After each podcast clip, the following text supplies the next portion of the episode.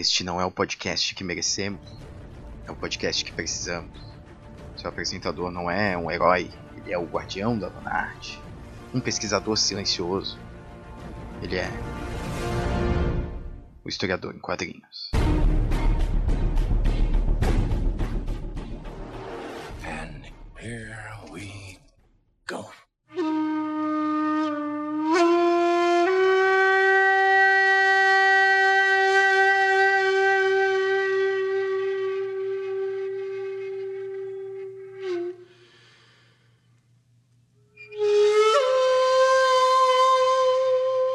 Salve jovens! Sejam bem-vindos então a mais um episódio do Historiador em Quadrinhos e quem vos fala é Guilherme Silva. Então, pessoal, no episódio de hoje aqui inaugurando o podcast no, em 2019, né? Já vou começar com uma pedrada, né?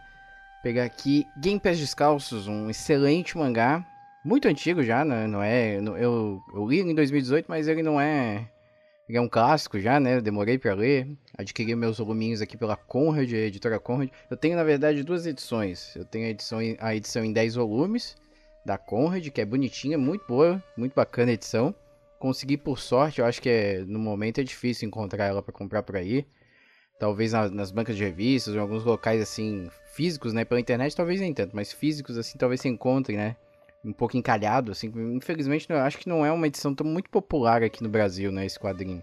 Mas é um quadrinho excelente. E tem uma outra edição, que eu, na verdade, só tenho um volume, que ela é separada em quatro volumes, eu só tenho o primeiro. Que é, é originado do Projeto Gen, né? É, O Projeto Gen é um projeto idealizado, assim, por, por pacifistas japoneses, né? Um grupo pacifista, que tinha intenção de, de fazer uma edição mais recalchutada, né? Um pouco mais palatável pro, pro, pro ocidente, né? Pra que o mangá pudesse ser distribuído assim pelo mundo de forma mais fácil, né? Por isso que ele é um pouco menor. Ele é quatro volumes, é quatro volumes é, gordinhos assim, né? Mas é, ele tem algumas edições. Ele, acho, se eu não me engano, ele tem menos páginas, né? E, alguma, e as páginas são invertidas, né? Elas são em leitura ocidental, ou seja, é, são da esquerda para a direita, né? E não da direita para a esquerda que geralmente os mangás são, né? Mas é, essa curiosidade é, não influencia na leitura, é só mais uma curiosidade mesmo, porque o mangá é extremamente emocionante, é um mangá foda assim. Ele tem uma história muito boa, muito muito envolvente pra você ler, né? Ele tem uma narrativa massa pra caramba, mas ele também tem um, um peso histórico muito muito tenso assim, né? Muito denso, que é que o Keiji Nakazawa, né, que foi o que foi o mangaka idealizador e, e, e que colocou esse projeto em prática, ele, é, ele fez uma autobiografia, né, na verdade, né? Então ele, ele re- representou muito dos horrores que ele passou vivendo, né, e sobrevivendo à bomba de Hiroshima, né? E, e é muito é, o interessante assim disso tudo, né, que é, é, a bomba ela é ela é quase um detalhe assim. Obviamente ela é o catalisador de todas as tragédias assim envolvendo o mangá, mas o mangá levanta tantos debates assim, né, que ele não é só uma história de guerra, né? Ele é uma história de drama humano assim, né? Fala de direitos humanos, né? Ele po- possibilita, né, ele faz um palco interessante para esse debate. Ele, ele fala também sobre as relações familiares, né? Como, como as pessoas. O, o modo que as pessoas são afetadas pelo, por uma tragédia grande, né? Muita gente enlouqueceu, né? Ele não, não conseguiu é, comportar a tragédia da guerra, né? E, e manifestou essa, essa, o impacto dessa tragédia de várias maneiras, né? Então tem vários momentos ao longo do mangá que mostra assim, né, a a própria família dele, o núcleo familiar interno dele ali, os que sobreviveram, né, e que lutam ali diariamente junto com o, o game para sobreviver, eh, mostra o impacto deles assim, né, dessa, dessas pessoas, né, como a perda de, de pessoas importantes e mostra também pessoas de fora desse núcleo, né, como elas ficam tem atitudes extremas assim, né, em, em um momento assim de tragédia, de hum, atitudes extremas, né, um pouco fora do padrão de, de como é que eu posso falar sem ofender. As pessoas ficam meio loucas, assim, né? meio insanas, né? Elas não conseguem lidar e, e perdem o trato social, né? E, e a empatia também, né? Esse é um outro espectro, assim, da, dessa, dessa loucura que, que catalisa, assim, é, que desencadeia após a, a queda da bomba, né? Que as pessoas também ficam extremamente é, egoístas, né? Elas é, é, sofreram um atentado desumano, né? né e, mas ao mesmo tempo elas vão perdendo a humanidade também em meio à tragédia. É uma parada assim muito difícil de explicar. Tem que ler pra, pra você entender. E olha, esse aqui, ó. É, é, vou, vou implementar a hashtag agora. É hashtag chorei no busão. Eu, eu postei lá no, no, no Instagram do Ucrania Cash. Eu tenho postado os quadrinhos que eu venho lendo, né? E eu venho destacando os, uns trechos interessantes. E aí eu, eu li o Inuyashiki. e também o Inuyashiki é o, é o que estreou a hashtag chorei no busão. Esse, o Inuyashiki eu li no ônibus e chorei pra caramba. Esse aqui eu li em casa, então eu, eu, chorei e paguei mico sozinho aqui. Mas é, é um quadrinho emocionante demais, assim, sabe? E ao mesmo tempo, por mais que ele seja um cru em algumas partes, né? Que ele mostra é, cara derretendo do, depois do atentado da bomba, pessoas morrendo, e mostra os vermes corroendo os corpos. É uma coisa bem, bem, bem realista e crua, né? E bem difícil de ver mas ao mesmo tempo ele também mostra a visão do Gen e do irmão dele e, e como essas crianças elas é, elas superam ah, essas tragédias de uma maneira um pouco lúdica, meio parecido com com é, com o Hitomi, só que menos lúdico e meio parecido também com o Castanha do Pará, os dois quadrinhos que eu já fiz comentários aqui também no, no Historiador em Quadrinhos. Então ele tem uma pegada que lembra, assim, sabe? Mas ainda assim, é, ele, ele, é totalmente único, assim. Ele pode até fazer análises e representações parecidas, mas ele é bastante específico. E, cara, se você gosta de mangás, se você gosta de história, se você gosta de quadrinhos, cara, você tem que ler Game Pass Descalço. É um quadrinho... É, é um quadrinho necessário para quem é fã, porque ele, ele carrega... Ele tem uma carga histórica muito importante, assim, sabe? Quase tanto quanto Akira, por exemplo. Eu, eu coloco no patamar muito próximo. Inclusive, é, se você vê dando mole por aí, velho, compra. Compra aí que não vai se arrepender. É um quadrinho excelente. Certo? E a, a, arte dele, ela é diferente dos quadrinhos, afinal, ele é da década de 70, né? Ele é diferente dos quadrinhos que a gente tá acostumado hoje em dia, né? Tem um aspecto meio realista. Até o Akira, se tu pegar Akira, velho, Akira é, é, é, super realista. O Katsuhiro Otomo, ele é foda, assim, em, em desenhar... É, é, criar um universo mais, é, mais crível, assim, né? Menos caricata. E esse aqui, ele, ele pega, tem influências muito mais da geração anterior, de quadrinhos, né? De mangás lá no, no, no Japão, que é, é, uma cabeça mais arredondada, um, uma, um, um, corpo menor, assim, né? Uma coisa meio achatada, os personagens estão meio achatados, né? Se tu lê Osamu Tezuka, tu vai ver, acho que influência muito mais do Tezuka, né? Ou, ou ou alguma coisa nesse sentido, né? tu vai ver uma arte muito mais próxima da do Tezuka e artistas dessa geração do que de hoje. Então, se você gosta muito de mangás hoje, talvez você estranhe, mas talvez seja uma experiência boa você né, se deparar com, com um quadrinho diferente assim, né? né? Mas eu falei, falei, falei do quadrinho e não dei uma sinopse, né? Vamos dar uma sinopse então rapidamente só para você entender é, como que essas críticas todas que eu mencionei, todos esses aspectos, eles se encaixam ali na narrativa. Então funciona da seguinte maneira: a família do Gen vive em Hiroshima e eles lidam ali com o cotidiano deles, né? E, lidam principalmente com a presença do Japão na guerra. O pai do Gen é, é estritamente contra a guerra, ele acha a guerra um desperdício de, de vidas humanas, de recursos, né? E, e, o Japão não deveria estar na guerra. Isso num contexto ali é, histórico japonês, isso é, é, é uma atitude bastante problemática para os japoneses e para também o governo oficial, né? O poder oficial japonês.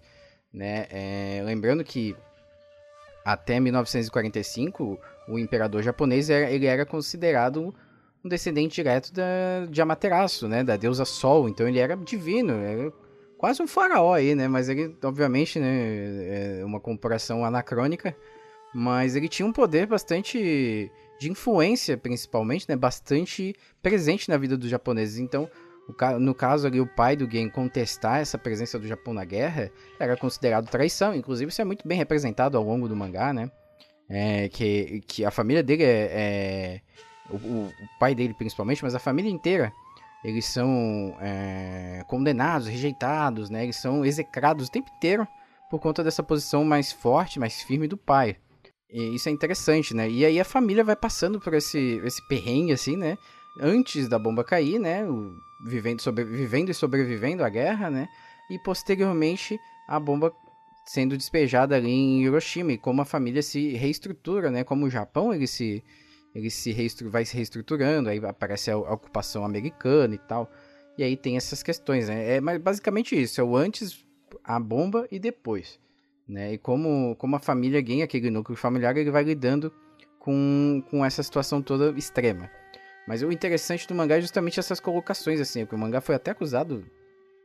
Acusado é uma palavra meio forte, mas o mangá muitas vezes é lido assim como, como americano demais, né? Às vezes ele tem um, ele é um pouco tendencioso ao lado americano da história, né? Entre muitas aspas, essa, essa afirmação.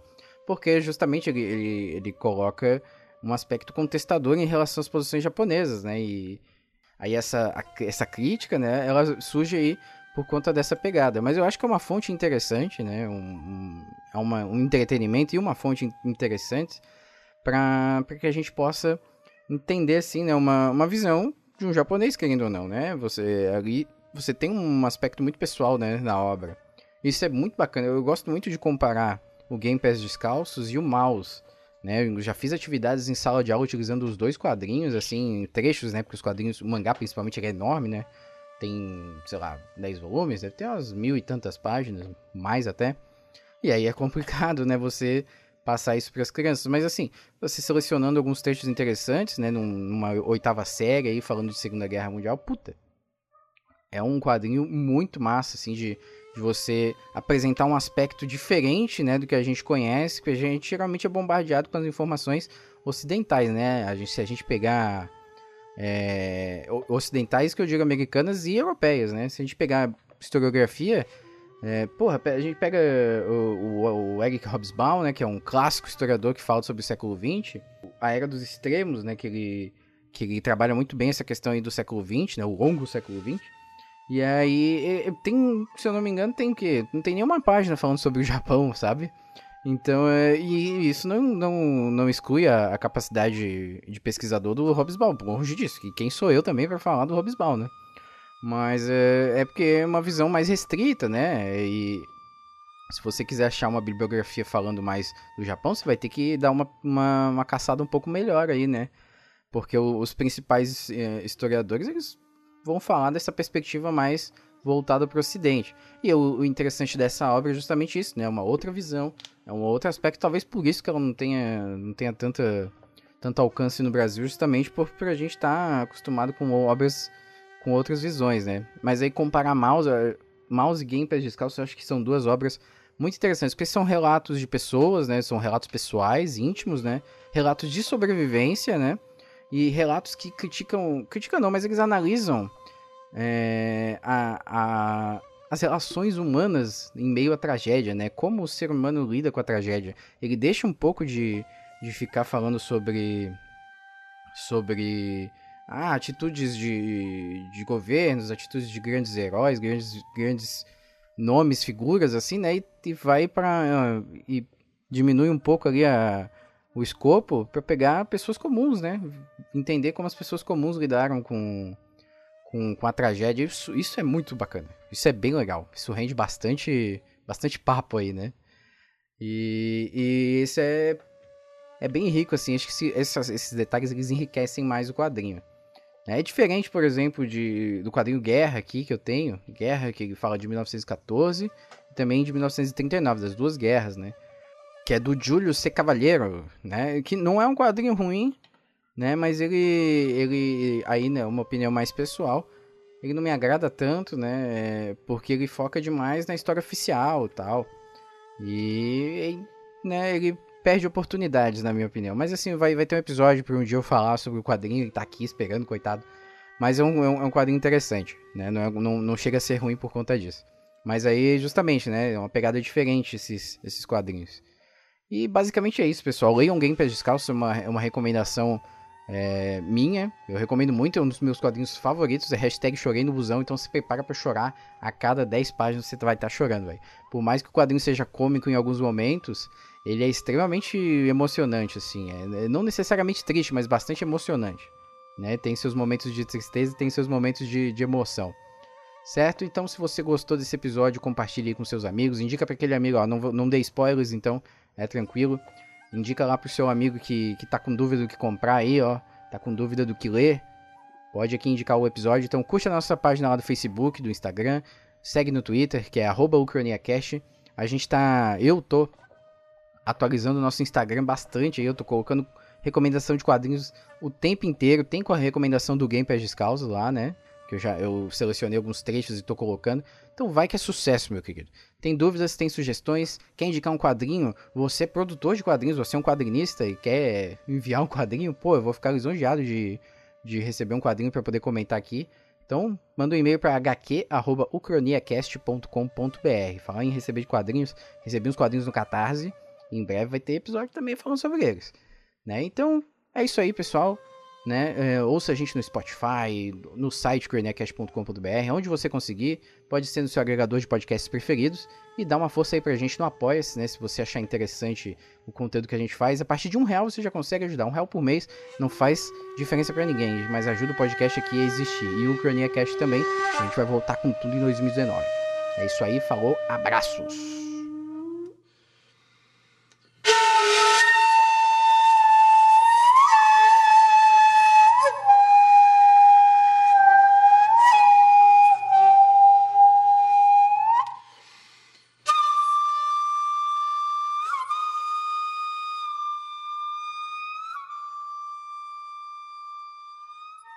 Stay put. I'll be back in a flash.